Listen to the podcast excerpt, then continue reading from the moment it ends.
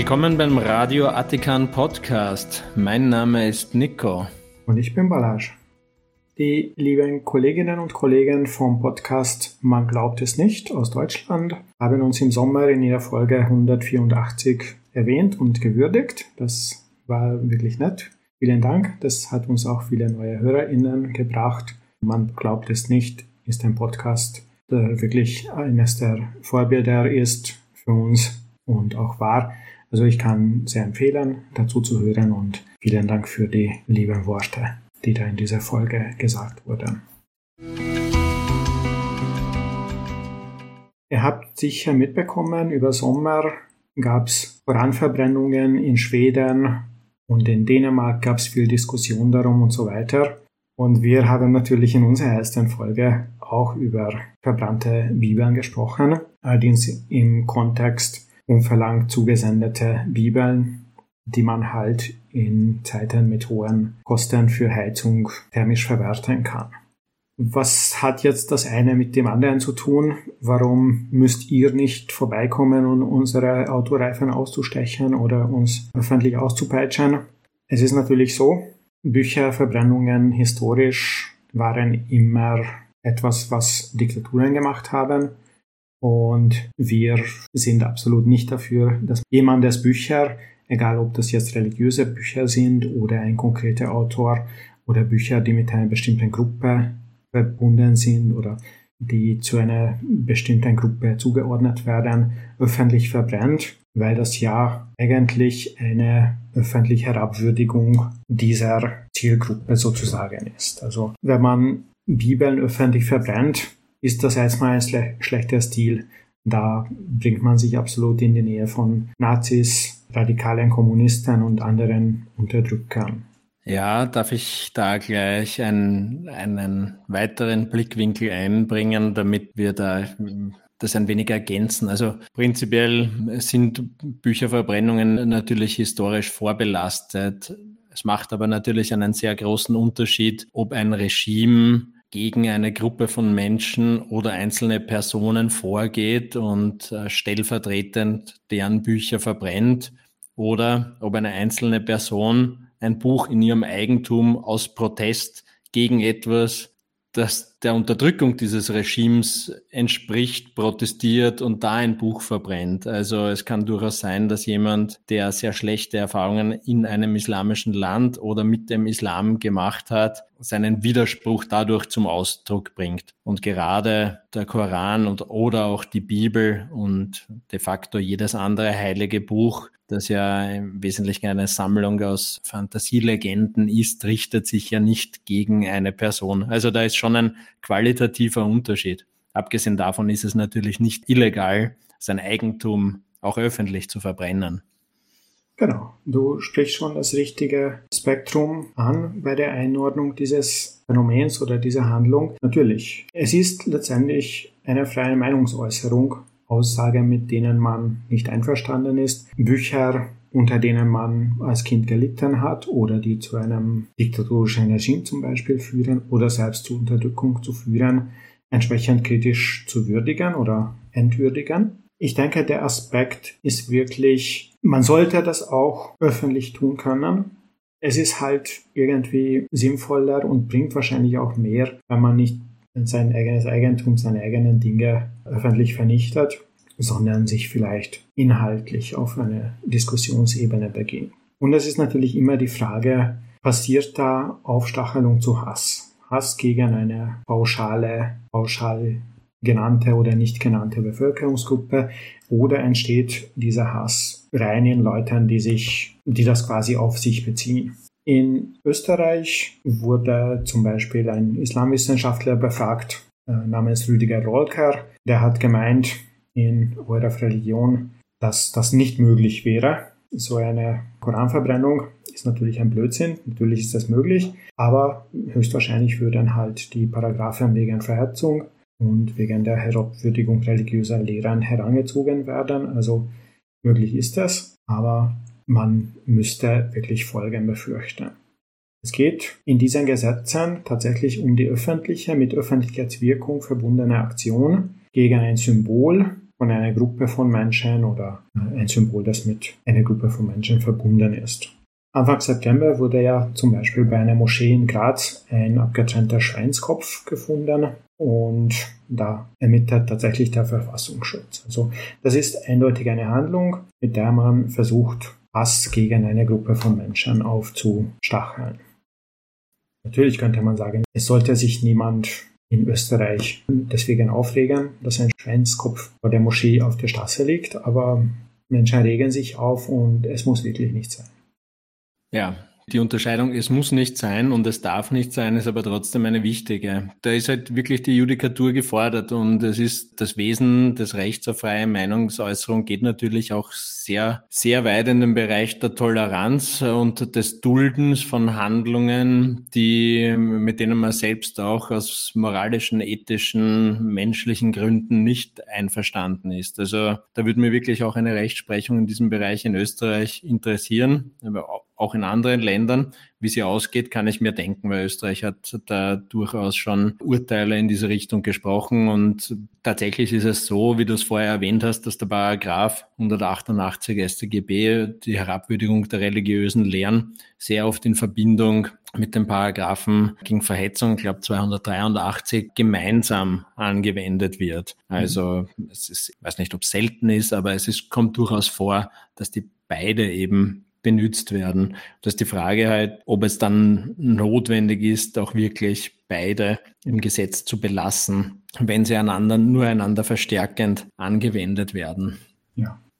Also konkret meine ich damit, dass, dass wenn Verhetzung etwas ist, auf das wir uns demokratisch in einer Art und Weise einigen, dass es, weil, weil es sich gegen lebende Menschen und Gruppen richtet, in Ordnung ist, aber Herabwürdigung religiöser Lehren in der Hinsicht ja diskriminierend ist, weil es nur einen Teil der Ideologie und Weltanschauung von Bevölkerungsgruppen schützt, mhm. eigentlich pensioniert werden sollte.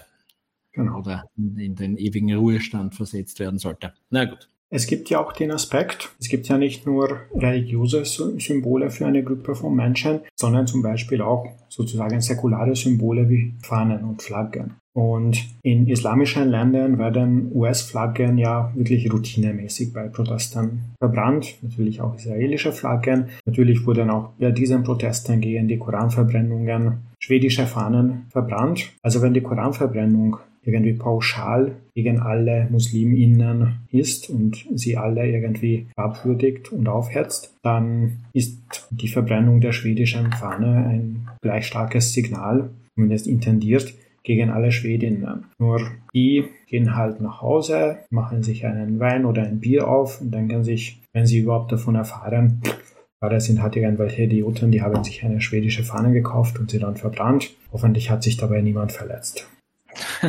ja. Ja, absolut richtig. Ich meine, es ist kategorisch und qualitativ kaum ein Unterschied. Es ist kategorisch nur ein kleiner Unterschied, Weltanschauung und äh, staatliche Zugehörigkeit, aber im, im Wesentlichen sind es beides Symbole, die zum Ausdruck bringen, dass dahinter Gruppen von Menschen stehen, die, die entweder ja, freiwillig oder unfreiwillig in diesem Verbund drinnen sind. Und mhm. das mehr oder weniger das gleiche Symbol. Also es gibt hier keinen vernünftigen Grund zu sagen, das eine wäre in Ordnung und das andere ist nicht in Ordnung. Entweder ist beides in Ordnung und wir halten beides aus, wir dulden beides mhm. und ja, lehnen uns zurück und denken sich, hoffentlich tun sich die Deppen nicht weh beim Zündeln. Oder wir gehen gegen beide gleichermaßen vor. Also da sehe ich auch nicht ein, dass da mit unterschiedlichem Maß gemessen wird. Dann natürlich stellt sich die Frage, wenn man ein Gesetz schreiben will, dann sollte dieses Gesetz möglichst trennscharf zwischen gut und böse oder erlaubt und nicht erlaubt unterscheiden. Und da stellt sich die Frage, was macht ein Buch zu einem heiligen Buch? Ist ein Buch mit einem Bibelzitat schon irgendwie betroffen? Wie lang muss dieses Zitat sein? Was ist mit dem Buch Mormon, was ja für eine Wertreligion, die Mormonen, ein heiliges Buch ist, aber in Wirklichkeit großteils aus der Bibel abgeschrieben ist mit eigenen Erfindungen von Joseph Smith. Ich habe vor kurzem für den Umzug eine Videokassette mit Jesus Christ Superstar entsorgt. Zählt das auch? Oder was ist mit, mit dem Leben des Brian als Videokassette? Ja, ich meine, das Leben des Brian zu verbrennen ist selbstverständlich Blasphemie. Das kann ich dir sagen mit meiner Expertise hm. als, als äh, Laienjurist. Ich gehe davon aus, dass das auch verbrannt wurde damals, als diese Kontroversen waren darum von religiösen aber. Also natürlich geht es hier auch um Religion. Also kann man nicht davon ausgehen, dass die Blödheitsstufe konstant bleibt, sondern es wird immer wirklich blöder. Bei irgendeiner Koranverbrennung in Stockholm hat sich dann eine Frau mit einem Feuerlöscher versucht einzumischen, weil das irgendwie besser ist, wenn man einen brennenden Koran mit dem Feuerlöscher löscht. Ja, es hat fast schon was Humoristisches, so eine Intervention. Ja, also keine Ahnung, was sie damit vorhatte. Ja. In Pakistan gab es Ausschreitungen, da wurden zum Beispiel Kirchen abgebrannt, Häuser geplündert und so weiter. Festgenommen wurden zwei Christen, bei denen die Polizei angeblich Koranblätter mit auffälligen Bemerkungen gefunden hat. Ich hoffe, die schauen nicht in meinen Blog hinein. Also Pakistan ist wahrscheinlich kein gutes Urlaubsland für mich generell. Na, sicher nicht. Aber dort und auch in ähnlichen Ländern werden häufig Personen, denen halt irgendein wütender Mob Blasphemie vorwirft. Die werden dann zu ihrem eigenen Schutz festgenommen. Nur manchmal wird dann halt auch die Polizeistation gestürmt. Das heißt, die Leute legen sich da wirklich mit bewaffneten Polizisten an, damit sie noch mehr Gewalt mit Toten und Verletzten veranstalten können. Also wirklich eine Massenpsychose, die man natürlich nicht fördern muss. Andererseits, wenn wir unsere demokratische, freie Gesellschaftsordnung haben, müssen wir uns darum auch nicht wirklich zu viele Gedanken machen, ob sich Leute derartig darüber aufregen. Ja, es ist dann interessant ist, natürlich die Reaktion darauf. Also ich kann mich erinnern, dass auch die katholische Kirche springt dann immer gerne in die Bresche auch für den Islam und sagt, dass das alles überhaupt gar nicht geht, solche heiligen Bücher zu verbrennen. Und sehr oft ist die Befindlichkeit auch die, dass man sagt, ja, ein bisschen, bisschen so selbst schuld. Äh, wenn ihr zündelt, dann dürft ihr euch nicht wundern, wenn auf der einen Seite der Koran verbrannt wird, dass auf der anderen Seite halt Botschaften, Kirchen, Privathäuser, Personen brennen. Also mhm. das es wird dann irgendwie auch relativiert und zueinander in Beziehung gesetzt. Ja. Dänemark will so weit gehen, zwei Jahre bis zu zwei Jahre Haft schaffen für die Verbrennung von Koran, Bibel und Tora und für die, Zitat, unsachgemäße Behandlung von Gegenständen mit erheblicher religiöser Bedeutung einzuführen. Allerdings zählt das nur an öffentlichen Orten oder mit der Absicht, sie in einem größeren Kreis zu verbreitern. Also wenn man äh, seine Tora oder Bibel das Klo runterspült und das dann auf Facebook verbreitet, dann soll das eben auch zählen. Mhm. Einen abgetrennten Schweinskopf würde das übrigens nicht beinhalten, weil das ja kein Gegenstand mit erheblicher religiöser Bedeutung ist. Also ja, bist du dir sicher? Da bin, da bin, ich mir gar nicht sicher. Also er, ist, er hat natürlich eine religiöse Bedeutung und auch wenn sich die nur, nur indirekt erschließt, aber er ist ja auch nicht ganz zufällig gewählt. Es ist ja eben ein Schweinskopf und kein, kein Kopf eines Kalbes oder eines Hundes. Das ist ja eine ganz bewusst gesetzte, religiös konnotierte Provokation. Also ich, mich würde es nicht wundern, wenn ein Gesetz der Gestalt ausgelegt würde, dass das trotzdem darunter fällt. Auch wenn, wie du, wie du recht hast, es wahrscheinlich nicht explizit gemeint ist. Ja, kann natürlich sein. Ich möchte kein Richter in Dänemark sein, wenn dieses Gesetz eingeführt wird. Aber ja, das Recht auf die freie Meinungsäußerung in Dänemark sieht der zuständige Minister dadurch nicht beeinträchtigt. Finde ich interessant, weil es nämlich Raum für Religionskritik weiterhin eben geben werde. Also es gehe halt lediglich darum, gegen sinnlosen Spott vorzugehen, der Zwietracht und Hass schüre. Aber und, und das, das finde ich wiederum spannend, ja, weil wenn es in Dänemark ähnlich wie in Österreich eben Paragraphen gegen Verhetzung und Beleidigung geben sollte, dann würden diese Paragraphen ja vollständig ausreichen, um denselben Zweck zu erfüllen und müssten nicht in ihrem Inhalt religiös diskriminieren. Also die, die diese Unterscheidung kann, kann ich dann eigentlich nicht nachvollziehen. Absolut. Und noch, noch ein Satz zur, zur freien Meinungsäußerung. Die Argumentation von PolitikerInnen und, und ähm, auch Religionsvertretern kann, dass es hier sich nicht um die Beschneidung des Rechts auf freie Meinungsäußerung handelt, die kann man nicht gelten lassen, weil natürlich handelt es sich um eine Einschränkung der freien Meinungsäußerung. Mhm. Auch Verhetzung ist sozusagen eine Einschränkung des Rechts auf freie Meinungsäußerung, aber eine, zu der wir uns demokratisch entschlossen haben, dass sie für uns in Ordnung ist. Nichtsdestotrotz ist es eine Einschränkung. Das heißt ja nicht, dass jede Einschränkung per se schlecht, wenn man in diesen Kategorien gut oder schlecht denken will, sein muss. Tatsächlich ist das eine. Das ist einfach zur Kenntnis zu nehmen. Da ja. sollte man zumindest die Ehrlichkeit haben und sagen, wir schränken das Recht auf freie Meinungsäußerung in diesen und jenen Randbereichen ein, weil wir uns dazu mehrheitlich bekannt haben, dass das für uns insgesamt nicht in Ordnung ist. Mit den ganzen negativen Folgen, die sich potenziell daraus ergeben können. Mhm. Genau.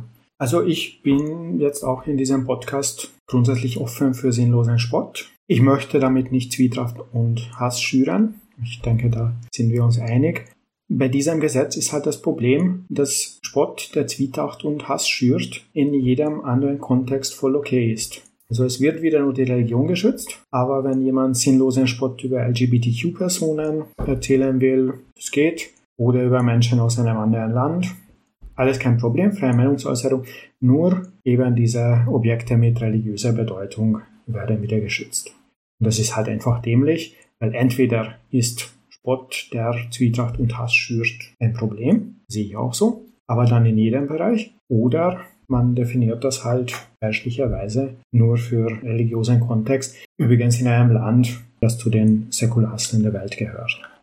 Mhm. Ja, ich meine, es könnte ja theoretisch versucht werden, den, den Beweis äh, zu erbringen, dass gerade in diesem Lebensbereich besonders schlimm wäre, Spott aushalten zu müssen. Aber der mhm. Versuch wird ja, weil er natürlich scheitern muss, auch gar nicht unternommen, dass das der Fall wird. Also ganz im Gegenteil. Gerade wenn ich an LGBTQIA-Plus-Personen denke, dann müssen die wahrscheinlich sehr, sehr viel mehr aushalten als äh, Mitglieder einer Weltreligion äh, mit Milliarden Anhängerinnen und Anhängern, die allesamt nicht zu Minderheiten zu rechnen sind. Dänemark ist übrigens das Land, das mit großer öffentlicher Unterstützung 2017 den dortigen Blasphemie-Paragraphen erst abgeschafft hat. Also vor sechs Jahren mit wirklich großem öffentlichen Konsens. Anlass war ein auf Facebook verbreitetes Video, das eine Koranverbrennung zeigte. Also wirklich ironisch, dass jetzt, sechs Jahre später, aus einem sehr ähnlichen Anlass diese komplette Kehrtwende erfolgen soll. Ob das jetzt dann wirklich passiert oder ob das einfach irgendeine Initiative um, ist, um die Gemüter zu beruhigen und dann still beerdigt zu werden, das werden wir sehen. Vielleicht passt dazu auch die Meldung vom Vatikan News. 2022 wurden weltweit mehr als 35 Millionen Bibeln verbreitet. Also sie schreiben wirklich verbreitet, nicht irgendwie verkauft oder von Leuten, denen es wichtig war, eine Bibel zu haben, gekauft, sondern verbreitet. Und da kommen wir halt wieder zu unserem ursprünglichen Thema zurück. Was macht man, wenn irgendwelche Idioten jemandem, der schon vier Bibeln hat und eigentlich sich nicht so sehr dafür interessiert, noch eine fünfte und eine sechste zukommen lassen? Ja, die, die Frage ist, ob diese Form des Aufdrängens, die natürlich auch unter freie Meinungsäußerung fällt, ob man die in irgendeiner Form ahnden kann. Oder wie, was, was macht man mit den überzähligen Bibeln? Schwierige Frage. Also in Wien kann man Bücher ganz normal in die Altpapiersammlung geben. Das habe ich nachgeschaut.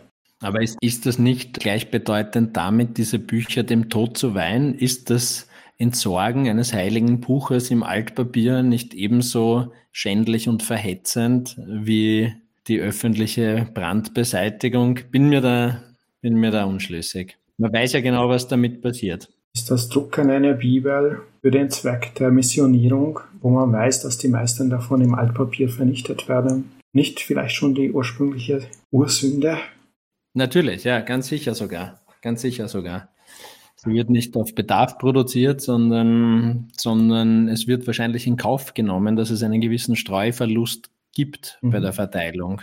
Ja, also wie so oft, wenn es um Religion geht, müssen wir natürlich schauen, ob diese Vorwürfe, die die, die religiöse machen, nicht vielleicht Projektion ihres eigenen Verhaltens sind, also etwas, was sie selbst machen, aber anderen vorwerfen und nicht mal merken, dass sie das selbst machen.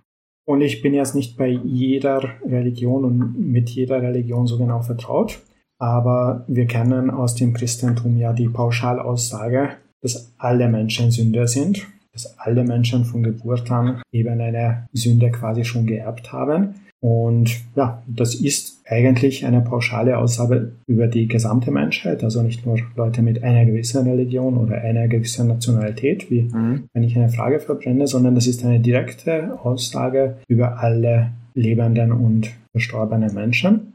Oder zum Beispiel gibt es auch die Aussage und, und, den Glaubensinhalt, dass alle, die nicht die richtige eigene Religion eben haben, damit eigentlich verdienten, ewige Qualen zu leiden, zum Beispiel in der Hölle oder in anderen geistigen Konstrukten. Und das ist halt eben auch so eine herabwürdigende, aufsetzende Pauschalaussage. Also diese BlasphemiebekämpferInnen, das sind diejenigen, denen ich einen Spruch von einer Romanfigur namens Jesus ins Herz legen möchte. Warum siehst du den Splitter im Auge deines Bruders, aber den Balken in deinen eigenen Augen bemerkst du nicht? Lukas 6,41.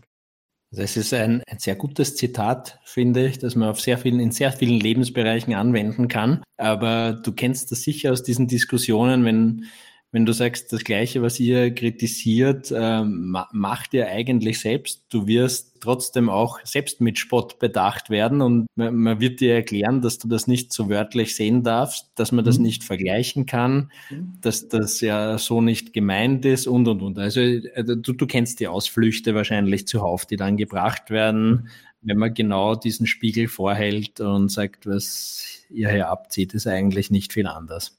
Genau. Also religiöse Aussagen sind ja explizit geschützt, selbst wenn man ihre Falschheit nachgewiesen hat. Glaubensinhalte haben einen besonderen Schutz vor dem Gesetz und in der Gesellschaft.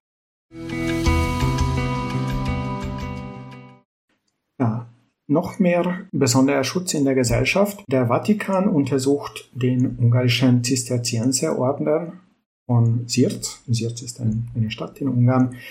Dieser Orden ist traditionell ein sehr auf Schulen und Ausbildung fokussierter Orden. Zisterzienser gibt es ja auch in Österreich. Sie sind recht aktiv im Schulbetrieb. Sie haben aber, soweit ich weiß, keine direkte Verbindung zu diesem einen Orden in Ungarn. Jetzt ist eben so, dass der Vatikan eine externe Wirtschaftsprüfung durch eine internationale Agentur verlangt und mehrere Leiter abberufen hat und in andere Länder geschickt. Das ist die Vatikan-Version einer Staffel, jemanden in ein anderes Land schicken. Ja. Dieser Orden hat mittlerweile weniger Mitglieder, also weniger Köpfe, Nasen, als der Orden Gymnasien hat, ganze Schulen. Sie haben keinerlei Nachwuchs, es kommen einfach keine Menschen nach. Das heißt, sie, sie sind sowieso darauf angewiesen, externe Expertinnen und Experten der Leitung der Schulen zu betrauen. Nur diese Expertinnen arbeiten halt unter den nicht dafür ausgebildeten und anscheinend auch nicht besonders fähigen geistlichen sogenannten Managern und müssten deren falsche Entscheidungen im Alltag umsetzen. Und ja, das hat halt zu einer solchen Schieflage geführt, dass jetzt mittlerweile der Vatikan eingreifen musste. In Ungarn bekommen kirchliche Privatschulen höhere Förderungen als normale säkulare Schulen. Gibt es dafür einen Grund? Gründen, die sich mir nicht ganz erschließen. Okay, ja. Aber diese erhöhte Förderung kam in den Schulen des Ordens nicht an. Dafür gab es im Zentrum des Ordens eine massiv defizitäre Privatbrauerei, die halt dem Führer des Ordens ganz wichtig war und dubiose Immobiliengeschäfte mit einem hohen Politiker von dieser mitregierenden christdemokratischen Partei. Also jetzt könnte man sagen, es gibt, es gibt schlimmere Verbrechen, als, als das Geld dafür abzuzweigen, eine Brauerei zu betreiben. Das ist mir auch schon fast wieder sympathisch. Aber ich verstehe, dass es nicht in Ordnung ist. Geld für Ausbildung und Schulen, da kann man Bier wirklich noch so lieben. Ich würde mir da lieber anders. Ja.